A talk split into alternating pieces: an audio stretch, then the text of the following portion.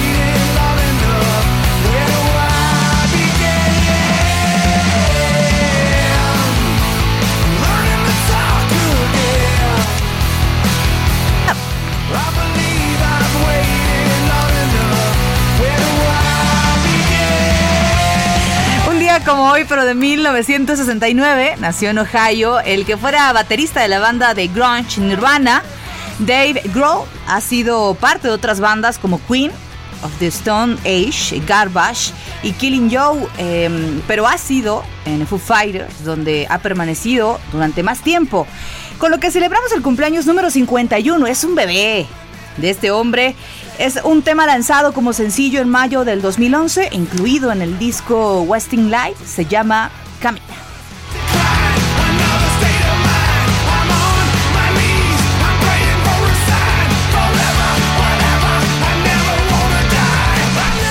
Son las 8 de la noche con dos minutos, tiempo del centro de la República Mexicana. Qué gusto que nos esté acompañando ya esta noche aquí a través del Heraldo Radio 98.5 de FM. Bienvenidos al Noticiero Capitalino. De este lado, Manuel Zamacona. ¿Cómo están? Muy buenas noches. Yo soy Brenda Peña. Gracias por acompañarnos. Bueno, pues eh, una noche con bastante información. Hoy que es martes 14 de enero del año 2020.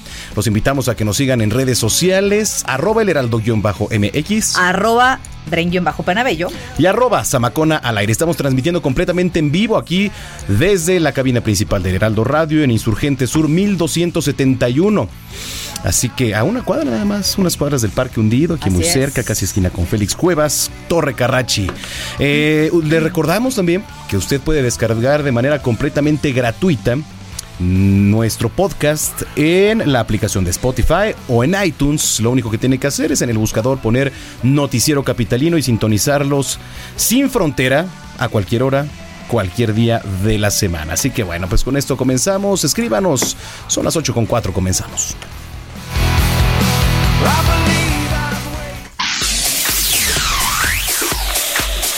Y este 14 de enero se celebra el Día Internacional de la Cometa. ¿Has volado una cometa Sí. alguna vez? Sí, sí, sí. Y no, no se ha roto, no se ha estrellado, no ha agredido a nadie, no has... Pues no, no, no. No llamaron a los bomberos. Una conmemoración para convertirse en un niño de nuevo y echar a volar cometas. Este artefacto vuela eh, por la fuerza del viento y gracias a varios hilos que lo mantienen desde tierra. Encontramos diversos tipos, según sea el ala, como el monoplano, el ala rígida, el biplano y el multiplano. También hay eh, infladas por el impacto del aire. Eh, hay muchos tipos de cometa. Este artilugio procede de la antigua China y aunque no se sabe a ciencia cierta, se cree que ya en el año de 1200 antes de Cristo se usaba como una herramienta de comunicación entre militares. En Europa ya por los siglos XII los niños solían tener cometas para jugar. En la aparición de o la sea, cometa Chabelo ya jugaba. Parece ¿No? tiene especial Chabelo interés jugaba un cometa. en la figura de Benjamin Franklin. el inventor que utilizó a la hora de investigar los rayos e inventar el pararrayos, lo hizo con un cometa. La altura más alta en la que una cometa ha subido fue en el año de 1979, se elevó más de 9.7 eh, 9000. 9000.740 metros. Imagínate nada más controlar eso. Sí, ¿no? Pues, Caray. ¿Y cómo? El número de cometas simultáneas eh, fue en 1990. En total fueron 11.284 cometas. Imagínate nada más ese paisaje. ¿No? Muy si es que se bien. alcanzaba a ver a esa altura. Y con motivo de este día, tiene lugar algunos festivales de cometas en el mundo. Son realmente vistosos y vale la pena fijarse en ellos. Así que, feliz Día Internacional del Cometa. 8 de la noche con 5 minutos. Comenzamos un recorrido en las calles de la Ciudad de México. Nos enlazamos con Alan Rodríguez. Te escuchamos, Alan. Muy buenas noches.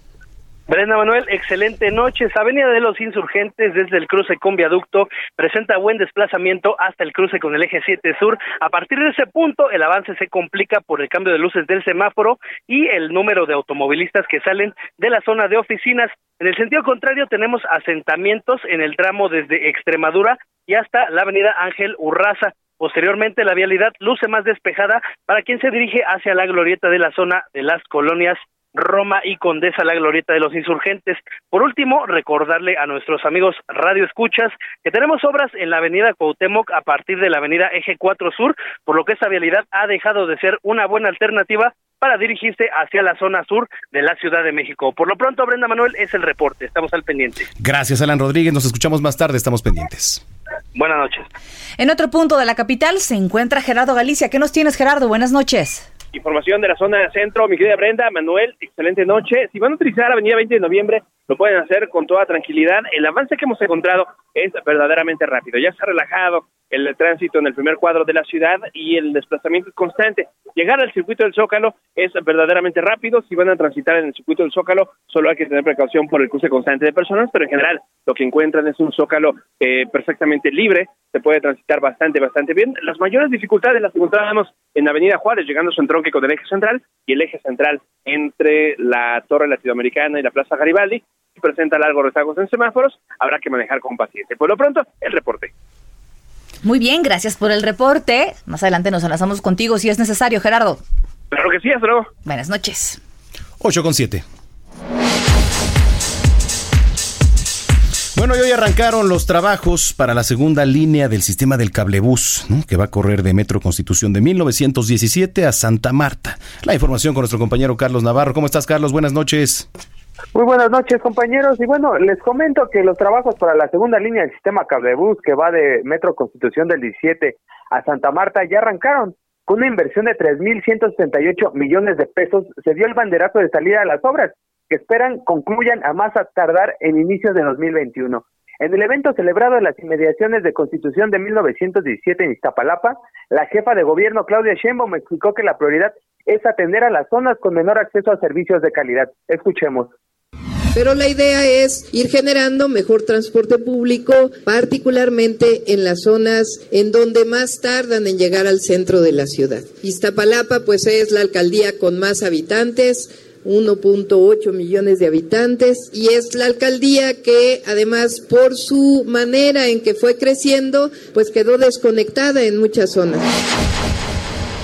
Y recordemos que la, la construcción de la línea 2 de este sistema fue adjudicada a la empresa italiana Leiner al presentar el precio más bajo. En un mecanismo de subasta inversa, solo participó con Doppelmayr. La primera presentó una oferta de 3.170 millones de pesos, mientras que la segunda 3.973, o sea, un precio mm, por debajo. Y recordando, el secretario de Obras y Servicios, Jesús Esteba, detalló que este proyecto se eh, beneficiará alrededor de 295 mil personas. Además, habrá una reducción de tiempo en el traslado de 73 a 40 minutos y se van a generar entre 1.200 y 1.500 empleos directos. Y bueno, comentarle a los radioescuchas que esta línea 2 del cablebús estará compuesta por siete estaciones en una longitud de 10.6 kilómetros. Las estaciones van a ser Constitución de 1917, Quetzalcoatl, Buenavista, Minas, Lomas de la Estancia, San Miguel Teotongo y Santa Marta. Y va a tener una capacidad máxima diaria de alrededor de 2.000 200 mil usuarios.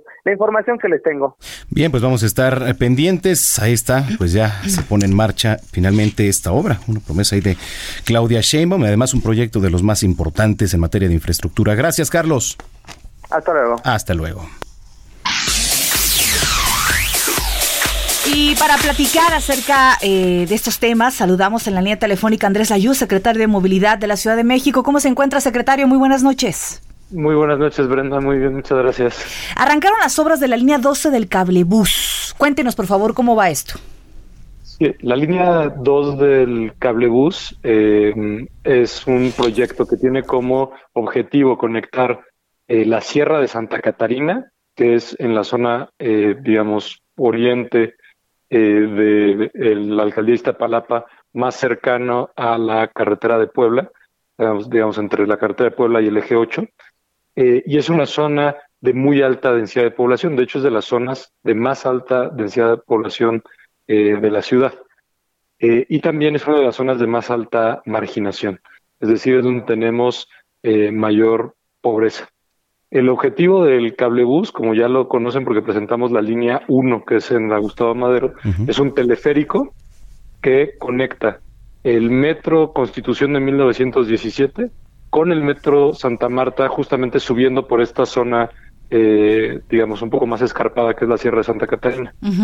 Eh, el objetivo es reducir el tiempo de traslado de las personas, que ahorita en promedio es de más de 70 minutos, tener una reducción de 40 minutos. Es decir, viajes que son de más de una hora se conviertan en viajes de alrededor de media hora. ¿no? Aproximadamente, secretario, buenas noches. Eh, ¿Cuánto tiempo de construcción eh, se tiene estimado? Está planteado eh, poco más de un, digamos, es un año de construcción. Entonces, eh, la idea es que terminemos obras eh, a finales de este año, en diciembre, para eh, iniciar la operación los primeros eh, eh, días del año. ¿Todos los vecinos han aceptado este proyecto? ¿Ha habido gente con opiniones en contra? En términos generales, en- digamos, no hemos, hasta el momento no, se ha, se ha hablado con la comunidad en donde, digamos, se construyen las estaciones, etcétera, y siempre pues hay que informar, hay que atender a las personas cuando tienen dudas, pero en ningún momento se ha planteado una oposición al proyecto. Este, por el contrario, es un proyecto muy bien recibido porque, pues claramente es un lugar que tiene una altísima demanda de eh, transporte y pues esto es una forma de atender eh, esa demanda con un transporte de pues realmente de muy buena calidad. Es, vamos a tener el sistema más nuevo, más moderno en términos de la calidad del viaje en eh, pues una de las zonas más eh, pobres de la ciudad. Ahora, cuando hablamos eh, de recurso, ¿cuánto están destinando a este nuevo medio de transporte? Eh, la inversión total es de poco más de 3 mil eh, millones de pesos, que esta, digamos, eh, fue producto y esta cifra es producto del proceso de licitación que hicimos el año pasado, ¿no? Y eh, para los 10 kilómetros son casi 11 kilómetros de longitud, eh, pues esa es la cifra de, de inversión, son 11 kilómetros de longitud con una velocidad promedio de 21 kilómetros por hora y eh, eh, 300, alrededor de 300 cabinas donde cabe en cada cabina 10 personas sentadas. Muy bien. Muy bien, eh, eso por una parte, secretario. Por otra, ¿cómo va el tema de la línea 3 del Metrobús? En el caso de la línea 3 del, del Metrobús, bueno, como, como saben, ahí sí eh, ha habido vecinos que se oponían eh, a la construcción. Eh, nosotros fuimos atendiendo las distintas preocupaciones eh, y, y dudas eh, de los grupos vecinales y, y regularmente ha habido reuniones, han estado el director de Metrobús, el director eh, general de Obras Públicas de la Secretaría de Obras, el subsecretario de Planeación y yo mismo he estado en reuniones con vecinos, donde pues les explicamos los beneficios del proyecto, donde ellos nos explican qué les preocupan, qué creen que, que no funciona, etcétera. Y pues hemos ido en ese sentido pues atendiendo, informando a la gente para que pueda avanzar el proyecto.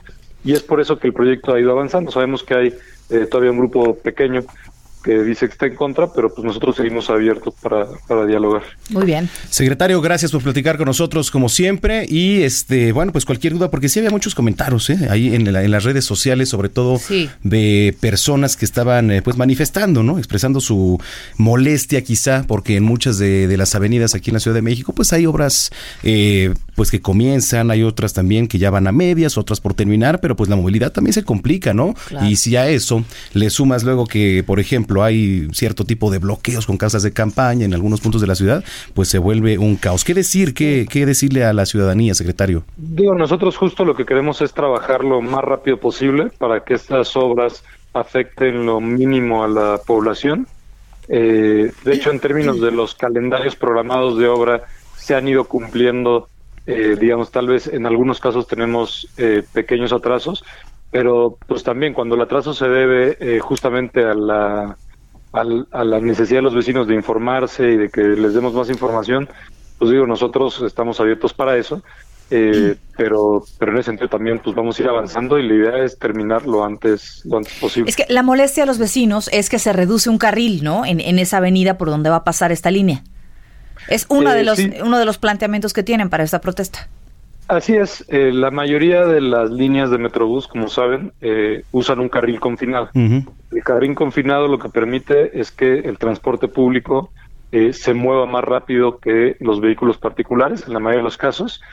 Y eso, por ejemplo, en el caso de la línea 1 de Metrobús, quiere decir que podemos mover más de 600 mil personas al día. Si tradujéramos esas 600 mil personas a coches privados, pues sería imposible que se movieran de tanto congestionamiento que habría. ¿no?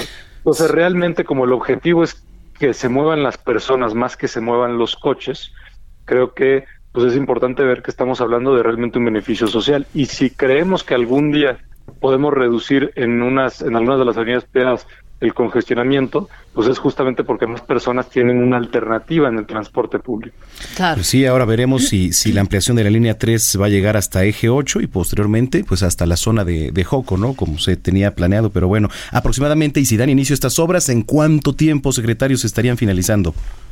Ahí está financiando que en el, eh, el último, el, el tercer trimestre del año deben de estar terminando las obras, digamos, para ya entrar en operación a finales de este año, ¿no? Igual, en el caso de la línea 3 de Metrobús. Va a ser un poco más corto justamente porque en este momento estamos planteando que llega hasta eje 8 Ujú. y a partir de ahí, en trabajo con los vecinos, veremos cuál es la mejor forma de llegar a, a Churubusco. Muy bien. Secretario, muchas gracias como siempre y Gracias. estamos en comunicación si lo permite. Igualmente, con mucho gusto. Estén muy bien. Es Andrés Layuz, secretario de Movilidad de la Ciudad de México. Escríbanos en redes sociales qué opinan, porque ha habido pues muchos planteamientos por parte de los vecinos y sí, hay muchos que tienen razón, hay unos que pues la verdad dicen es que se genera más caos al haber, al haber únicamente un carril. Fíjate que sí, pero ya lo platicábamos justamente la semana pasada en Noticias México eh, con un, eh, de la Asociación de Vecinos y decían, pues sí, es fácil decirlo cuando tú vives aquí a 20 minutos de tu trabajo, Claro. pero cuando tienes que hacer una, dos horas de camino porque vives fuera incluso en las periferias de la ciudad y hay que usar el transporte, pues agradeces este tipo de obras. Ambos tienen razón, ¿no? Sí, digo, tendrán sus Tanto puntos los que válidos. al salir de casa tienen el trafical enfrente como el que tiene que viajar en el transporte público. Mira, aquí nos escribe Ujú. Alfreconomista, dice, ¿no sería, eh, no se podría haber eh, ampliado mejor la línea 8 del metro para conectarlo con la línea A en lugar del cablebús? Bueno, pues aquí está, por supuesto, la opinión. Sí, aquí el tema con el cablebús es que, bueno, se va a llegar a las zonas de, o sea, alta marginación y estamos hablando de zonas serranas incluso, de zonas Total. muy altas, donde hay muchas complicaciones para que la gente pueda desplazarse e incluso a zonas de transferencia. Entonces, es por eso que se estaba planteando este Son tema. necesidades distintas. Sí, ¿no? por en este supuesto. caso ya del metro ya veremos. La línea dorada, ¿cuánto se tardaron en terminarla? Imagínate nada más. También acá eh, Joseph Alois los escucho desde el inicio del programa. Saludos y buenas noches. Saludos para ti, Joseph. También saludos a Juan Salvador que nos escucha desde el gimnasio. Dice hay que bajar. Eh, hay que bajar la rosca. La En rosca, eso el andamos. pavo, el- los, los romeros. en eso ¿no? andamos, ¿no? Este, pues, pues mucha suerte a los valientes que ya regresaron al gimnasio. Gracias. ¿No? Gracias, gracias. Escríbanos. A ver, una que si A ver. publica Manuel una Insta Story no significa que, que termine la jornada. Que publique haciendo ejercicio, ahí sí le creemos. No, ahí sí no me. ahí- ahí Para sí no pasar soy- por enfrente del gym, todos pasamos enfrente del Ahí sí no soy fan de, publicar mis fotos ahí haciendo. ¿no? Yo no le que para creo qué. nada. ¿Para qué? Yo no Haciendo creo ahí- nada. Nada, yo no le creo No, nada. no, no, para nada. No soy fan de esos que se toman fotos selfie. ¿Para qué? Que la gente, ¿qué le importa? Que yo digo. ¿Y para qué suben Insta cosa Story, entonces? Es una Insta Story en donde O sea, pasaba por ahí, gente, ¿no? pasaba por ahí, como Orlando, mira. Exactamente. Estamos en redes sociales, arroba el heraldo-mx Arroba eh, bajo penabello. y arroba zamacona al aire, 8 con 20. El Instituto Electoral de la Ciudad de México, pues ya se está modernizando. Este día presentó un sistema electrónico por internet para votar mm, desde el teléfono celular este mismo año. La información la tiene Ingrid Montejano. El Instituto Electoral de la Ciudad de México presentó el sistema electrónico por Internet que permitirá que los ciudadanos voten desde sus celulares en las próximas elecciones de participación comunitaria el próximo 15 de marzo. Así lo señaló la consejera electoral Miriam Alarcón. Una nueva modalidad para emitir el voto para las y los ciudadanos de la Ciudad de México. Es una herramienta más que nos ayuda y nos auxilia a acercar a nuestras y nuestros ciudadanos eh, los mecanismos de participación ciudadana Con la nueva aplicación, la cual está disponible para sistemas iOS y Android, los capitalinos podrán hacer su preregistro y así votar desde su teléfono móvil. De esta manera, el Instituto Electoral de la Ciudad de México da un paso más en el uso de tecnologías. Así lo confirmó la consejera electoral Miriam Alarcón. Las tecnologías hoy en día forman parte de nuestra vida cotidiana y así tiene que ser también con la materia electoral. No podemos nosotros quedarnos rezagados en el papel. Los requisitos para poder acceder a esta aplicación son credencial para votar, un correo electrónico y un número de celular. Uno de los candados principales para garantizar que sea el ciudadano quien se registre en la app es el reconocimiento facial, el cual hará que coincida con la fotografía de su INE. El preregistro estará abierto hasta el 25 de febrero y el día de la elección el ciudadano podrá ingresar a su aplicación y liberar su boleta para poder votar desde su casa o incluso si se encuentra de viaje. Como prueba piloto, las alcaldías Miguel Hidalgo y Cuauhtémoc dejarán de usar papel y tendrán tabletas electrónicas para que la gente pueda votar ahí. El resto de las alcaldías tendrán el sistema tradicional de boletas electorales. Ingrid Montejano, Heraldo Media Group. Muy bien, gracias a Ingrid Montejano. Le recordamos que eh, está usted sintonizando el noticiero capitalino aquí a través de la señal de El Heraldo Radio 98.5 de FM. Así es, dilo como es. Yo soy Brenda Peña y me estás escuchando a través del Heraldo Radio 98.5. Ya nos pusieron guion aquí. Y yo soy Manuel Zamacona y también me escuchas a través del Heraldo Radio aquí en la Si frecuencia no, Orlando nos... del 98.5 y el 540 de AM, por supuesto. En redes sociales esperamos sus comentarios arroba el heraldo-mx Arroba bajo penabello. y arroba zamacona al aire 8 con 22. Vamos a las tendencias de Twitter. A la pausa y volvemos. Es- Esto es lo que ha sido tendencia hoy en Twitter. Hoy martes 14 es tendencia en Twitter. El presidente Andrés Manuel López Obrador se convirtió en abuelo. Su hijo mayor, José Ramón López, y su esposa, Caroline Adams, dieron la noticia del nacimiento de su primogénito, Salomón Andrés López Adams. Y por supuesto se convirtieron en tendencia en Twitter, pues usuarios de la red los criticaron duramente al darse a conocer que el nacimiento fue en un hospital privado de Houston, no en una clínica del INSABI, del IMSS o del ISTE. Pues no que no eran fifís. Quien también se convirtió en tendencia este martes fue la señora Laura Zapata, pues al enterarse del nacimiento del nieto del presidente, al estilo de Maléfica, maldijo al recién nacido y a la familia del pequeño que nada tiene de culpa. La presentadora de noticias, Paula Rojas, también se convirtió en tendencia. El hecho es que Rojas contó la manera en que policías de la Ciudad de México detuvieron el tránsito sobre Chapultepec y Florencia para que una camioneta negra transitara con libertad. Cuando la presentadora cuestionó a los policías, la respuesta que recibió fue un sórdido e insultante Cállate perra. La unidad de contacto del Secretariado de la Secretaría de Seguridad Ciudadana tomó nota de lo sucedido. Cataluña, España fue tendencia en la red social, pues una fuerte explosión se registró en una planta petroquímica en la provincia de Tarragona. La nube producida no es tóxica, sin embargo, existe la presencia de un gas anticongelante que puede ser tóxico si se inhala. Hasta el momento se reporta una persona fallecida y varios heridos, algunos con quemaduras graves. Por último, en la red social, Gerardo Galicia, reportero de El Heraldo Media Group dio a conocer que varios sujetos dispararon contra una camioneta del transporte público en la carretera Charco-Cuautla, donde tres personas murieron.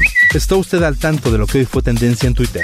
Gerardo Villela, Noticiero Capitalino en el Heraldo Radio 98.5 de FM y 540 de AM. Estás escuchando a Brenda Peña y Manuel Zamacona con las noticias más relevantes de la metrópoli en el noticiero capitalino.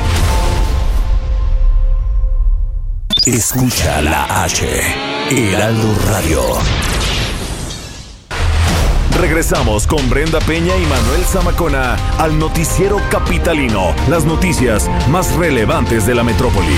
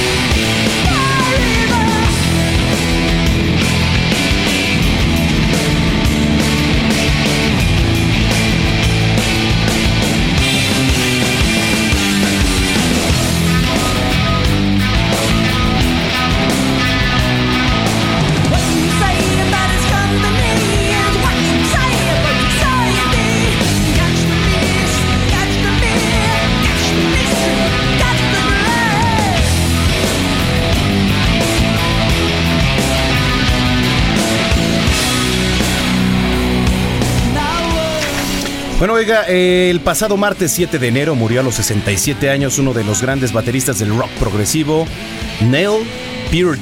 Militó en la banda canadiense Rush desde 1974. En el año 2013 fue incluido en el Salón de la Fama del Rock and Roll. Lo que escuchamos es un tema que originalmente apareció en 1976 para el álbum 2112 o 2112. Pero esta es una versión en vivo para el disco 1998 Live on Different Stage, en vivo en diferentes escenarios. Se titula Tom Sawyer.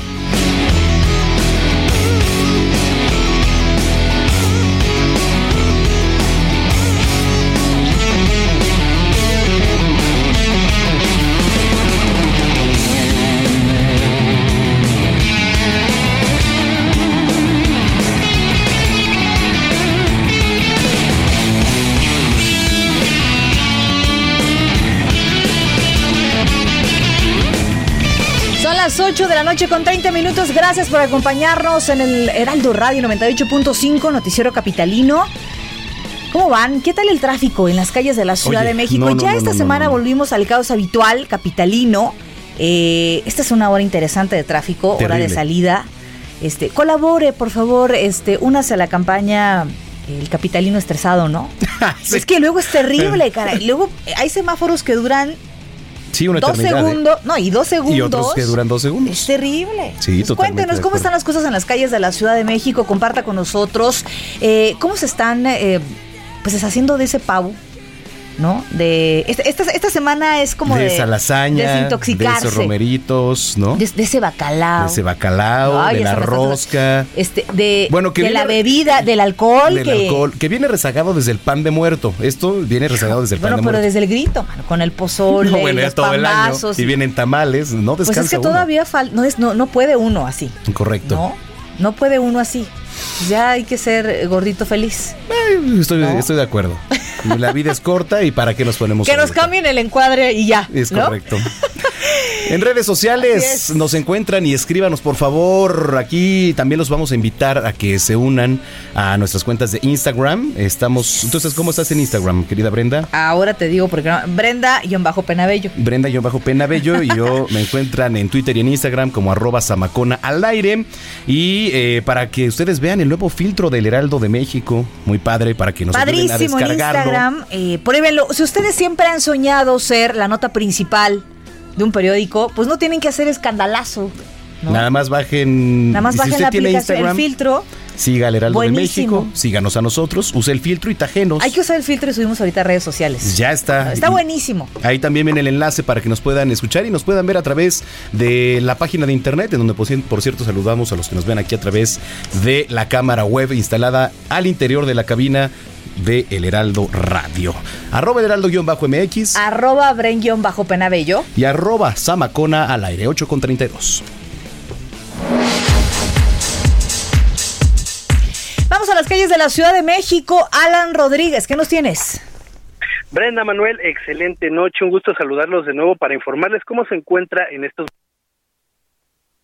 Desde que tuvimos ahí. Sí, se este, cortó la comunicación. Te digo que. Viandes, Ahí ya, ya desde regresó. la avenida Martí desde Tacubaya hasta el cruce con Barranca del Muerto. El avance mejora desde este punto y hasta la zona de San Ángel con bastante carga. También tenemos a esta hora la circulación de la calzada Desierto de los Leones en el cruce con Periférico y hasta la zona de la Academia de Policía. Ambos sentidos de esta vialidad presentan un gran número de unidades del transporte público, por lo que el avance se vuelve bastante complicado. Una alternativa a esta hora pues es la avenida Toluca, la cual presenta menor congestionamiento para quienes se dirigen hacia la zona alta de la alcaldía de la Álvaro Obregón.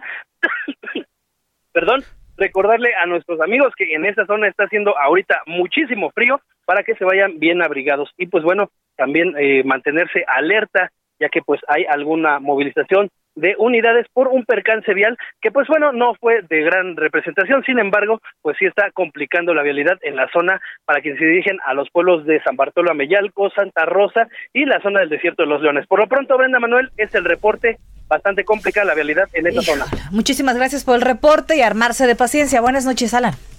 buenas noches estamos al pendiente Vamos ahora con Gerardo Galicia, que también nos tiene información vial. Jerry, ¿dónde andas? Buenas noches. Querido Manuel, Brenda, excelente noche. En el viaducto, de momento tenemos buenas noticias. Es una verdadera autopista el viaducto Miguel Alemán. Si dejan atrás Tlalpan o la calzada San Antonio Abad con dirección a la Avenida de los Insurgentes. Únicamente en este sentido pudimos alcanzar la velocidad máxima de 80 kilómetros por hora. Si van utilizar los centrales del viaducto, háganlo únicamente sin exceder los límites de velocidad. Los problemas están en el sentido opuesto. Están dejando atrás Insurgentes, la zona de eje central, Vértiz, y se dirigen al Aeropuerto Internacional de la Ciudad de México o bien al Circuito Bicentenario, sí se van a topar con bastantes conflictos viales. El avance que veíamos era completamente a vuelta de rueda. Hay que salir con tiempo o buscar vías alternas. Tal vez el eje 4, la Avenida Obrero Mundial van a ser buenas opciones. Estuvimos recorriendo también parte de la calzada San Antonio de Abad para poder salir del centro histórico hacia el sur. Encontrábamos una situación bastante similar, ya un avance cada vez más rápido, dejando atrás Pino Suárez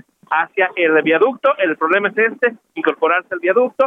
Si lo hacen, van a encontrar un avance mucho más rápido hacia la zona de insurgentes y el sentido opuesto de la calzada San Antonio Abad avanza bastante, bastante bien. Buena opción para poder llegar al centro histórico. Y por lo pronto, el reporte. Perfecto, Gerardo. Muchas gracias. Estamos pendientes y hasta mañana.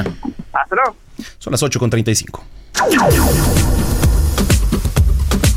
Bueno, pues eh, ya le platicábamos el día de ayer con Fernando Martínez, editor de la sección de Ciudad de México aquí en el Heraldo, acerca del conflicto que existe, ¿no? Ahora en la elección del líder del Sindicato Único de Trabajadores del Gobierno de la Ciudad de México. Bueno, pues a pesar de la orden judicial que existe, Hugo Alonso Ortiz se autoproclamó. ¿Te acuerdas que platicamos con él? Hugo Alonso Ortiz ya se autoproclamó Está tremendo el tema, ¿eh? dirigente de este sindicato. ¿Quién tiene la información? Es nuestro compañero Manuel Durán, a quien saludamos con mucho gusto. Tocayo, ¿cómo estás? Buenas noches. Hola, buenas noches, Tocayo Brenda. Pues sí, cuando pensamos que ya no se podía complicar más la elección del, del Sindicato Único de Trabajadores de la Ciudad de México, pues el líder de la sección 1 de Limpio y Transporte y candidato a la planilla azul, Alonso Ortiz, pues se proclama como dirigente y para asumirse como secretario general tomó las instalaciones y pues y oficinas centrales del gremio, las ubicadas en las calles de Alfonso Castro, muy cerca de la República. Manuel querido, estamos teniendo complicaciones con la comunicación. En unos minutos más, unos segundos más, nos enlazamos contigo nuevamente. Y es que bien lo dice, man, no se podía complicar más la cosa. Estaba eh, entre que se manifestaban uno en contra del otro, no querían que la jefa de gobierno metiera la mano, etcétera, ¿no? Había dos planillas, que era la azul Y la roja. y la roja, ¿no? Finalmente es el eh, segundo sindicato más grande, ¿no? Entonces eh, no estamos hablando de una cosa menor. Estamos hablando de más de 107 mil trabajadores. Que por primera, por primera vez iban a elegir, Y- iban a votar. ¿no? Ahora sí. Ya recuperamos la comunicación contigo. Adelante, Manuel. pues saben que en efecto eh, en la tarde, en la mañana, este eh, Alonso Alonso Ortiz se metió a las instalaciones de la, del sindicato, ahí las oficinas centrales ubicadas en Alfonso Caso, muy cerca del Senado de la República, y todo, como dice Tocayo, la orden de, de un juez y resolución del Tribunal Federal de Conciliación. No, ahí, ahí- perdimos la, comunicación. Sí, pero a ver, sí, sí salieron ba- bastantes notas, ¿no? Acerca del tema del sindicato. Así es. Que, por ejemplo, antes, hace una semana, estaban convocando, ¿no? A nuevas elecciones. Pero eh, acuérdate que iba a ser el jueves, pero se canceló, no había condiciones para hacerlo. De entrada no se sabía ciencia cierta, eh, con claridad, cuántos integrantes había en este padrón. Ujú. O sea, había un, había un estimado, pero ¿cómo saber si ganabas por uno o dos votos? O sea, era imposible, ¿no? Ujú. Ya tenemos, ahora sí. Ahora sí, la este, tercera es la vencida. Ahora sí, venga, adelante. Pues en efecto, les decía hace rato que se metió a las instalaciones de la sede central del sindicato, en lo que es de Alfonso Caso, y no obstante la resolución eh, del Poder Judicial también del Tribunal Federal de Conciliación y Arbitraje, en particular el presidente de este tribunal, Plácido habló con nosotros hace unos días y nos dijo que no había forma de que se pudiera alguien asumir como dirigente en tanto no se repusiera el proceso y se registrara la nueva convocatoria para que fueran eh, para que todo el gremio fuera a voto directo como como comentabas hace rato estamos hablando del segundo sindicato más grande del país después del gremio magisterial.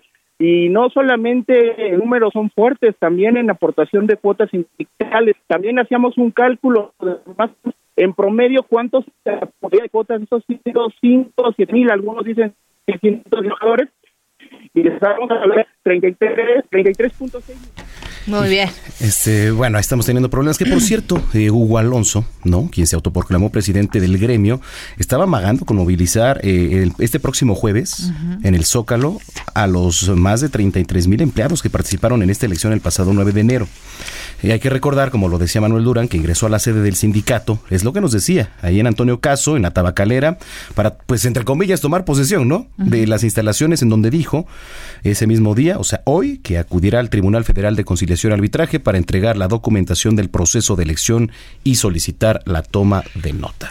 Y para platicar acerca de esto, saludamos a la línea telefónica al licenciado Iván Manuel Navarro, representante de la Federación de Agrupaciones Obreras de la República Mexicana y titular del Centro de Asesoría y Defensoría en Seguridad Social de los Trabajadores. Eh, ¿Qué tal, licenciado? Muy buenas noches. Gracias por platicar con nosotros. Hola, ¿qué tal? Muy buenas noches. A ver- saludos para todos. Gracias, por favor. eh, su parecer acerca de lo que está sucediendo. Están muy, muy, muy elevados los ánimos eh, para alcanzar la titularidad de este sindicato de trabajadores. Claro, mira, eh, yo considero que lo que habría que hacer es eh, realizar un recuento. Regularmente en estas situaciones lo que se pide es un recuento con presencia de un notario público y que de esta manera se pueda llevar a cabo una elección directa y secreta tal y como lo establecen los nuevos principios constitucionales y que de ahí se pueda determinar quién es el nuevo secretario general. Eh, recordemos que las acciones que tomaron el día de hoy eh, o incluso lo que han estado manejando en estos años, pues son como de la vieja guardia, ¿no? Que, este, que prácticamente intentan tomar instalaciones a la fuerza y pues eso ya quedó eh, atrás. Eh, lo comentaba incluso el dirigente de la Central Obrera, Joel Ayala, que pues eh, la, la- intención aquí es que todos los trabajadores puedan participar y que en caso de duda, pues bueno, pueda haber un nuevo recuento y que y de esta manera se pueda definir cuál es la situación. A ver, ahora, ¿e- ¿esto es legal? Digo, porque se está autoproclamando, ¿no? Ahora el titular de este sindicato, que no es cosa menor. ¿Qué es lo que va a pasar ahora en, en- en términos legales? ¿Qué podría pasar de manera inmediata quizá esta, esta semana, licenciado? La contraparte puede eh, oponer aquí una excepción de usurpación de funciones. Puede la misma, eh, el comité anterior que eh, estuvo vigente puede convocar a una asamblea extraordinaria y esta asamblea ex- extraordinaria puede tener facultades para poderlo desconocer y convocar unas nuevas elecciones. De hecho, los estatutos así lo contemplan. Ok, bueno, y, bien. y- y estar pendientes, ¿no? Porque además ya se estaba amagando a movilizaciones para el próximo jueves. Eh, ¿Esto podría trascender? ¿Se podría hacer más grande? ¿Y hasta dónde podría llegar de acuerdo a, a su experiencia, licenciado? Lo que pasa es que si aquí no se toman medidas eh, de alguna manera para poder dejar con tranquilidad a todos los agremiados, se puede salir de las manos. Aquí es sumamente importante que de parte de la central obrera a la cual está adscrito este sindicato único pueda tomar las riendas. Eh, de hecho, es una de las eh, es uno de los puntos importantes y aquí la FED es, quien debe de, de tomar medidas al respecto para evitar que puedan llegar a tal grado. Aquí, en caso de duda y lo que se maneja siempre, no solamente para esta central obrera, sino para muchas organizaciones sindicales, que en caso de duda hay una segunda vuelta, hay un reconteo y que este conteo regularmente se pueda llevar con notario. Y únicamente para tener un poco más claro el panorama, este autoproclamado líder eh, del sindicato único, pues no tiene validez, vaya, no, no puede decidir, no tiene una investidura, es, es, es nulo, pues, ¿no? Así es, es, es totalmente nulo, no puede hacerlo de forma unilateral, incluso aún y teniendo más del 30%, porque regularmente cuando gozan de más del 30% de aprobación, pueden ellos establecer una asamblea extraordinaria o pueden eh, elegir un comité provisional y este comité es el que regularmente se, se da estas facultades, pero no lo puede hacer en estos casos. Sí, aunque se autoproclame. Ajá. aunque se pro- autoproclame. La ley, la nueva legislación es muy clara y establece cuáles son los precintos que se debe de regir y debe de acatar lo que establezca el Tribunal Federal de Conciliación y Arbitraje. Muy bien. ¿Podría meter la mano quizá aquí el gobierno capitalino de alguna manera? Pues yo creo que no tanto meter la, no, no, no tanto meter la mano, sino que de alguna manera eh, hacer la función. Recordemos que mientras no estén los nuevos tribunales laborales y la función por parte del gobierno es únicamente administrar de Claro. alguna manera y, y, y hacer citar a las partes para que puedan llegar a un acuerdo. Aquí quien considero que debe jugar un papel importante es Joel Ayala. Sí, sí, No, sin duda. Claro. Bueno, Así es, pues vamos a estar dándole seguimiento al tema, licenciado. Le agradecemos mucho que haya platicado con nosotros y si lo permite, pues estaremos en comunicación. Con todo gusto. Saludos a todos. Es el licenciado Iván Manuel Navarro, representante de la Federación de Agrupaciones Obreras de la República Mexicana y titular del Centro de Asesoría y Defensoría en Seguridad Social de los Trabajadores. Muy bien. Son las 8 con 44.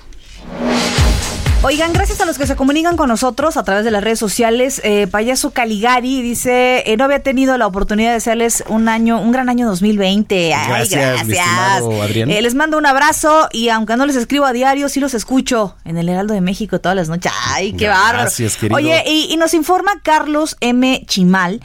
Tráfico en Reforma y Sevilla súper mal. Los policías se pusieron a agilizar. Hijo, man, es que ahí está la cosa. Hacen más tráfico. Llevo 40 minutos en dos calles. Querido Carlos, pues Paciencia. paciencia. No, no, no, es que sí. Es que, que- de, de qué? Mira.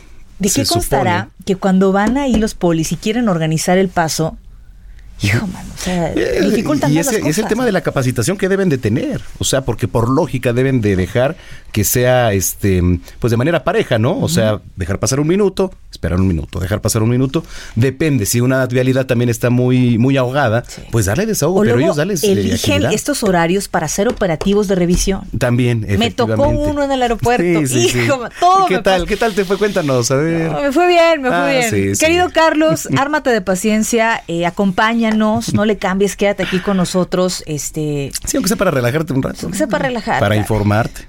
En fin, escríbanos también ustedes en redes sociales, arroba el heraldo-mx Arroba bajo penabello. y arroba zamacón al aire. Es que ahorita nos acaban de pasar la nota de Chamín Correa. Sí, ahorita la, ahorita Ahorita la- la, comentamos. Son las 8.46 en el tiempo del centro. En respuesta a numerosas denuncias ciudadanas por delitos de extorsión y secuestro, así como venta y distribución de droga y seguimiento a diversos homicidios ocurridos en la zona poniente en la Ciudad de México, eh, personal de inteligencia de investigación de la Secretaría de Seguridad Ciudadana aquí de la Ciudad de México, en dos ocasiones diferentes detuvieron a dos personas. La primera de ellas, Alexis Omar Flores Díaz, el, el Osmar o el Pug. Estos, estos apodos que... Encargado del cobro de extorsiones en bares y restaurantes del corredor Roma Condesa, fíjate, y, y también en Polanco, al servicio del grupo delincuencial denominado la Unión Tepito, y a Jorge Jonathan Juárez, el Johnny, quien fungía como líder eh, operativo y segundo al mando de esta organización delictiva de Lenin eh, Canchola. Así que esto es información, por supuesto, aquí capitalina y de seguridad. 8 de la noche con 46 minutos. ¿Ustedes fuman? Eh, bueno, se dice que fumar es un placer. Pero la verdad es que pues también es un daño, ¿no? Enorme para la no salud, es adictivo. Pero no conforme con ello, las colillas sí representan un problema de contaminación grave. Es la cápsula que ha preparado Jerry Villela. Sí, lo sabemos.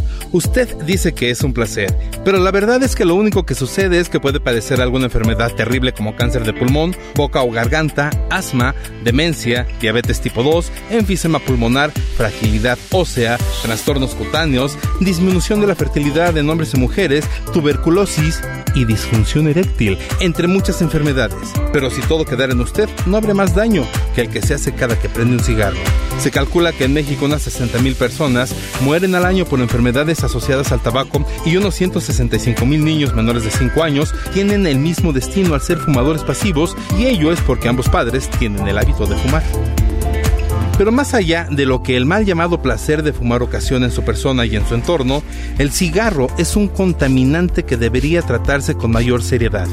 De acuerdo con la organización Ocean Conservancy, las colillas de cigarro representan el primer problema de contaminación a nivel mundial.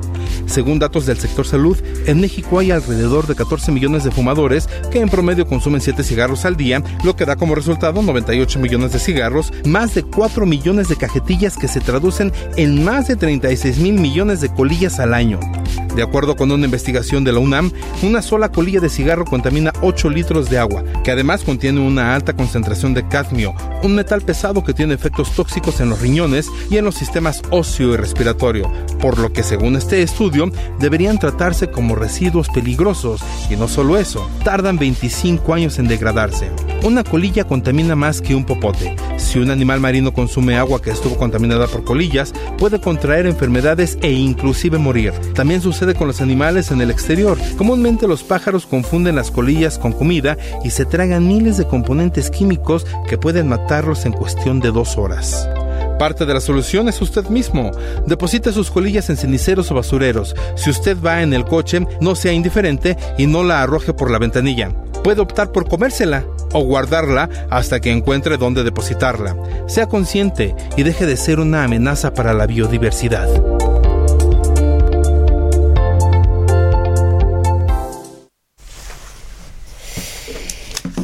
Así que, eh, pues muchísimas gracias a nuestro querido Jerry Villela. Yo no fumo. ¿Tú fumas, Samacona? Sí, no diario, pero por ejemplo los fines de semana sí me echo uno que otro. Pero no, no, no, sí. Hay personas que se llegan a acabar hasta dos cajetillas al O día. sea, eres ocasional. Ocasional, sí, efectivamente. Pero hay gente que lo necesita después de comer, cuando hace Sí, frío. totalmente. Y, y no, eh, a veces el olor puede ser eh, suficiente como para que te impregnes el. Entre es- es semana, tú, tú, tú, o sea, yo puedo estar aquí eh, rodeado de fumadores y no te fumo un cigarro.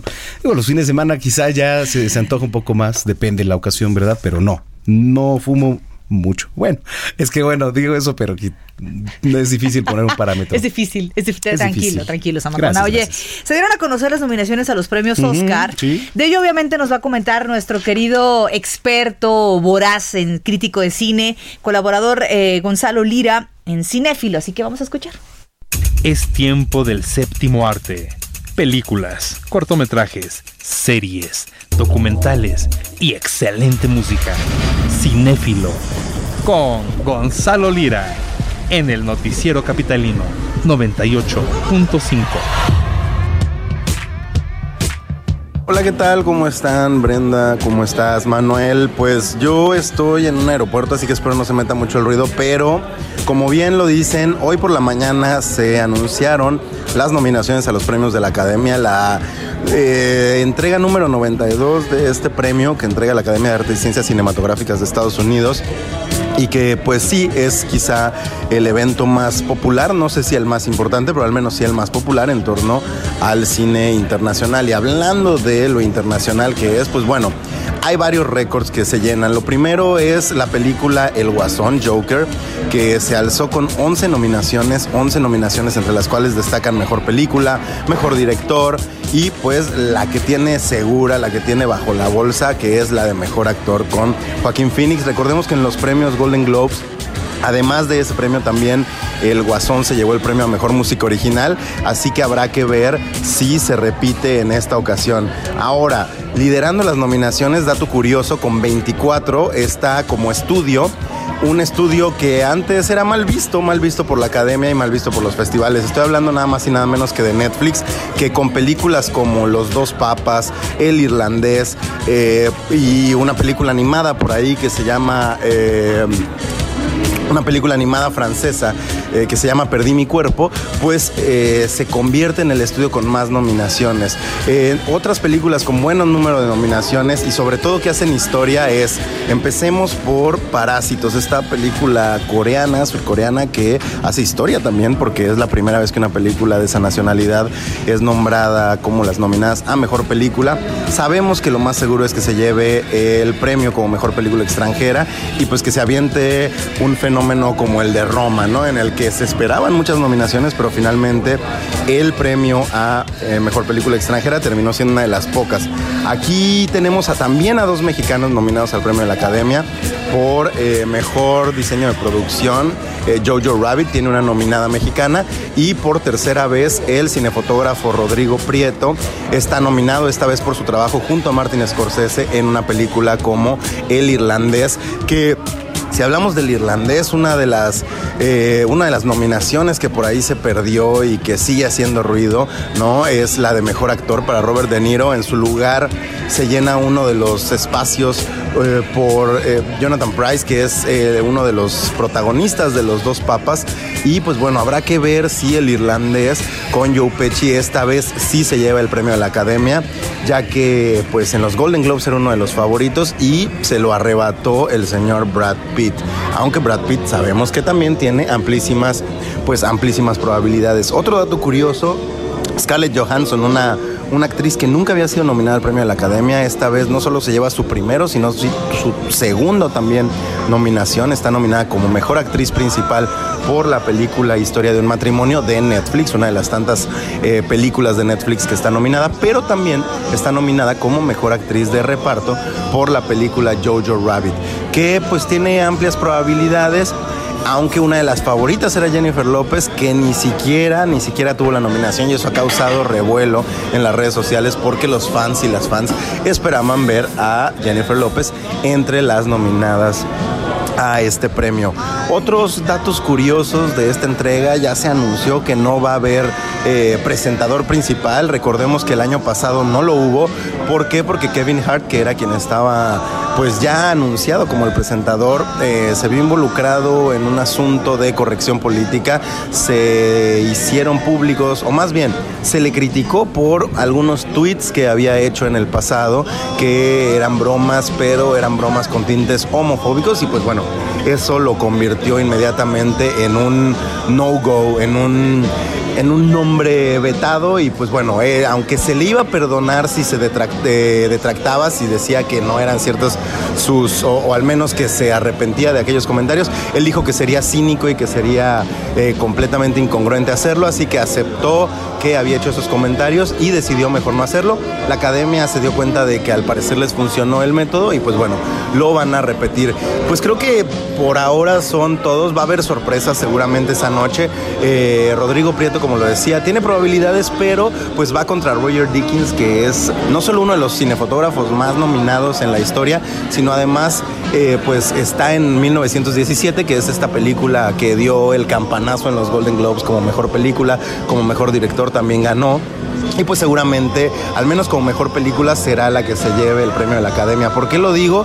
Por una muy simple y sencilla razón. Es la opción más políticamente correcta, una película de guerra, eh, de la Primera Guerra Mundial, que aunque no habla de eh, los soldados norteamericanos, habla de los soldados ingleses durante esa guerra, pues eh, se siente como una película que pues sí va a ser un homenaje a las Fuerzas Armadas. Sabemos que eso es algo que le gusta mucho a la Academia. El cine bélico siempre, siempre eh, da mucho de qué hablar. El cine de guerra mundial, ¿no? Eh, películas como Rescatando al Soldado Ryan o películas como La Lista de Schindler, ambas, ambas por ejemplo de Steven Spielberg, han dado la sorpresa. Yo creo que 1917 no será la excepción. Así que bueno, habrá que ver qué es lo que ocurre el próximo 9 de febrero. Ya habrá momento de comentarlas más a fondo, quizá este viernes, quizá más cerca de los premios. Pero bueno, yo me despido y les agradezco escucharme. Ya, ya ustedes me dirán cuáles son sus dudas, cuáles son sus gallos. Vamos a hacer esa quiniela y vamos a ver quién paga los refrescos. ¿Les parece? Yo me despido y nos vemos este viernes. Nos escuchamos por acá, por el Heraldo Radio. que los refrescos, Los dice. Ahora me salió que con los refrescos, como si no lo conociéramos, ¿no? Ese Gonzalo. Bueno, Nos despedimos Con noticias pues nada agradables. sí, caray. El músico mexicano Chamín Correa perdió la vida este martes a los 90 años de edad. Esta nota se acaba de dar a conocer. El cantante Carlos Cuevas informó a través de su cuenta de Twitter sobre la partida de su gran maestro y amigo. Él puso. Con profunda tristeza informo que acaba de fallecer mi gran maestro y amigo, el requinto de México Chamín Correa, creador de grandes arreglos musicales y de grandes artistas. Que en paz descanse. ¿Quién era Chamín Correa? Músico mexicano que nació el 4 de diciembre de 1929 aquí en la Ciudad de México. Es reconocido por especializarse en tocar música romántica con artistas reconocidos. Descansa en paz. Mira, y otro dato es que Chamín Correa junto con Roberto Cantoral y Leonel eh, Galvez formaron en, en el 51 Ujú. el tri musical de los Tres Caballeros. Correcto. Híjole, pues vamos a despedirnos con esto que se titula La Barca. Bueno, gracias, Bren. Mañana nos vemos en Noticias México 151 de Easy, 161 de Sky. Buenas noches.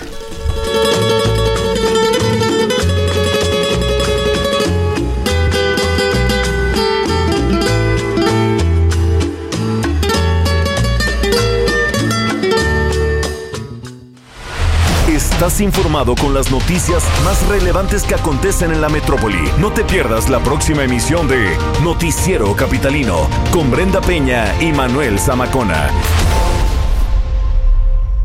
Heraldo Radio, la H que sí suena y ahora también se escucha.